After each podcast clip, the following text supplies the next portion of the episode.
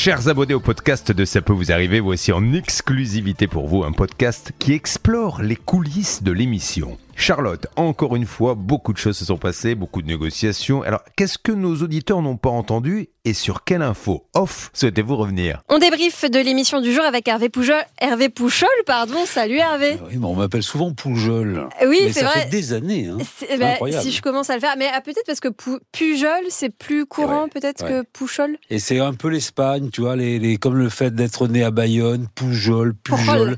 Et à l'époque, je travaillais pour une radio dans le sud-ouest. euh, alors là, ils n'y arrivaient pas. hein. C'était Pujol ou Poujol.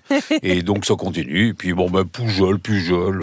C'est vrai que parfois, je vois qu'on t'interpelle sur Twitter avec la mauvaise euh, interpellation, enfin le mauvais nom. Donc rappelons que c'est Pouchol, CH. CH. Un petit point sur le premier dossier de la matinée avec euh, Valérie. Alors, ce dossier, il nous fait de la peine hein, parce Ah qu'elle oui. vit dans une caravane. Elle a donné 14 500 euros à une entreprise qui devait s'occuper du terrassement et de la dalle béton. Sylvain Baron nous a dit que c'était ni fait ni à faire. Et quand on a appelé le maçon, il n'avait pas l'air de se sentir très concerné. Non, il s'est pas senti très concerné. Il dit, euh, moi, moi, j'étais employé, donc euh, je dis, vous avez été payé quand même. Oui, oui, j'ai été payé, mais il me manque des papiers. Je suis plus en contact avec l'entrepreneur. Je n'ai plus de nouvelles.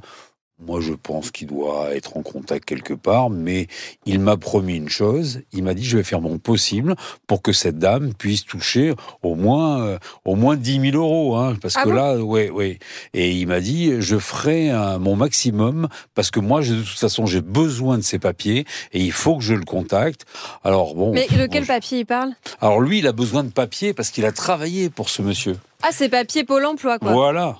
Et Mais donc, alors- il est ennuyé aussi. Ce qui m'intrigue, c'est qu'on a l'impression qu'il nous balade quand même parce Ouais. que il a l'air quand même euh, très investi dans la boîte Oui. encore. Mais euh, voilà, moi j'ai un, j'ai un, j'ai un gros doute, mais bon, euh, là dans ces cas-là, euh, j'essaie de croiser les doigts. C'est la seule personne qu'on a eue en ligne, donc euh, c'est la seule personne qui propose euh, de nous aider. Il n'a jamais voulu donner le numéro de téléphone de son employeur, soi-disant il l'a plus.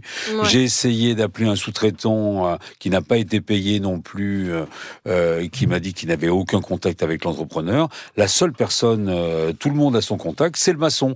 Et le maçon, bon, Ouais, moi, je suis en hasard. contact avec lui par SMS, et il m'a dit, ben, je vais vous aider. Alors maintenant, monsieur, ben, écoutez, euh, moi, je suis comme saint Thomas. hein. Je crois que ce que je vois.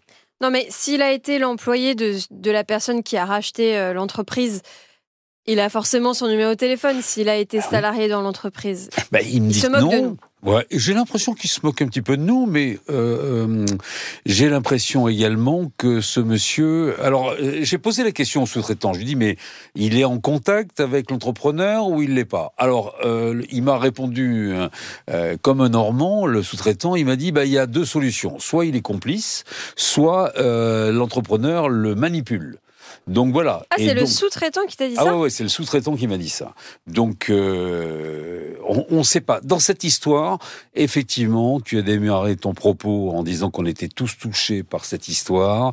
Cette dame qui vit dans un camping-car, c'est pas entendable et c'est pas supportable. Donc, on va faire notre maximum, mais avec nos petits moyens, parce que souvent on nous demande bah, d'utiliser nos baguettes magiques. On va essayer d'utiliser, mais moi la mienne elle est un peu cassée et sur ce cas-là, euh, Ouais. sincèrement, ça va pas être simple. Mais le sous-traitant, il a été payé au moins ou- Non. Ah non, d'accord. Oh Alors le sous-traitant, on n'a pas été payé. Ah oui. Oui, Et donc là, on commence à trouver du pétrole. Ouais, le principal protagoniste, on n'a pas le numéro de téléphone. C'est lui qu'il faudrait qu'on ait.